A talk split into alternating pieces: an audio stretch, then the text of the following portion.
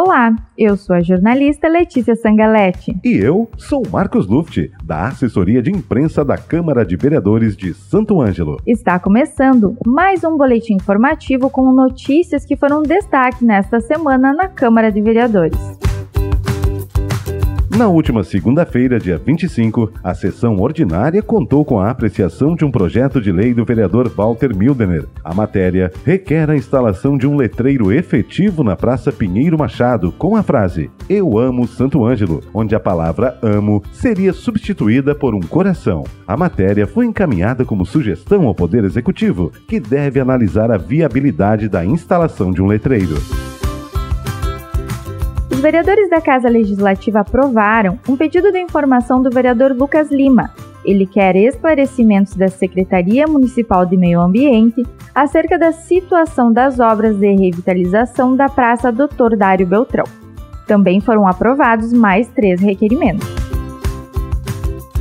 Um desses requerimentos é do vereador Márcio Antunes e trata da colisão de um veículo da empresa Via Norte no muro da residência de uma moradora do município. Os outros dois requerimentos são do vice-presidente da casa, Vinícius Macvitz. Um deles solicita uma reunião com a comunidade, entidades de classe, sindicatos, para conversar sobre a abertura do comércio aos domingos.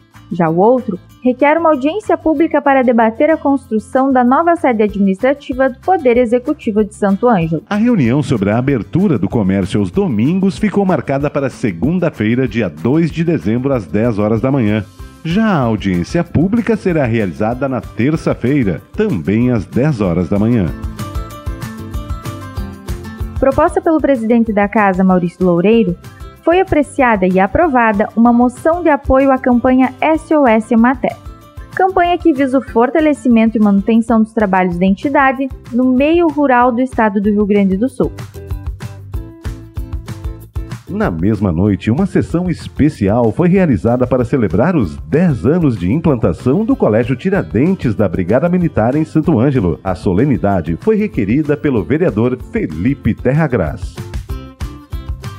Ainda na tarde de segunda-feira, representantes da Associação dos Policiais Militares, ASPOM, da Superintendência dos Serviços Penitenciários, a SUSEP, e do Comando Regional de Greve, ligado ao nono núcleo do CEPERS, estiveram no Poder Legislativo entregando moções de repúdio aos atos do governo do Estado e também solicitando a intervenção dos edis junto aos seus deputados para que o pacote de reforma não seja aprovado na Assembleia Legislativa. Já na manhã de terça-feira, dia 26, o presidente do Legislativo, Maurício Loureiro, recebeu a visita de integrantes da Associação de Pais e Amigos dos Surdos de Santo Ângelo, a APASA. A conversa foi sobre a possibilidade do governo municipal aceitar o projeto Sugestão de Loureiro para incluir a língua brasileira de sinais, a Libras, no currículo escolar da rede municipal de ensino. O diálogo foi mediado pela intérprete de Libras do Legislativo, Suzy Souza. Acompanhado do assessor jurídico Marco Antônio Aquino, na manhã de quarta-feira 27, o chefe do Legislativo Municipal, Maurício Loureiro, entregou um ofício ao prefeito Jacques Barbosa para tratar da construção de uma nova sede para a Câmara de Vereadores. A ideia é buscar a construção nos mesmos moldes que será realizado o novo centro administrativo, no formato de permuta. Desta forma, o governo municipal entrega uma área pública em troca do prédio pronto. A nossa Câmara de Vereadores está instalada em um prédio antigo uh, que possui vários problemas estruturais e não possui adaptação nem acessibilidade adequada. O nosso plenário é no segundo andar e também tem um, um dos departamentos em uma peça locada que gera um custo anual de cerca de 40 mil reais. Então, ter uma nova sede vai proporcionar um local mais apropriado para a nossa comunidade, para o atendimento ao público, além, é claro, de eliminar o gasto com aluguel. Ok, presidente. Mas e na prática, como é que vai acontecer essa negociação? É realmente um bom negócio para o município? Sim, a permuta é um ótimo negócio para o nosso município, pois há uma troca. Nós vamos entregar uma área pública, como um terreno, por exemplo, e a construtora que vencer o processo licitatório nos entrega o prédio pronto para ser usado. É importante mesmo esclarecer que legalmente o município só pode vender um imóvel para adquirir outro bem. Então não seria possível vender, por exemplo, um terreno para pagar salários ou investir em políticas públicas.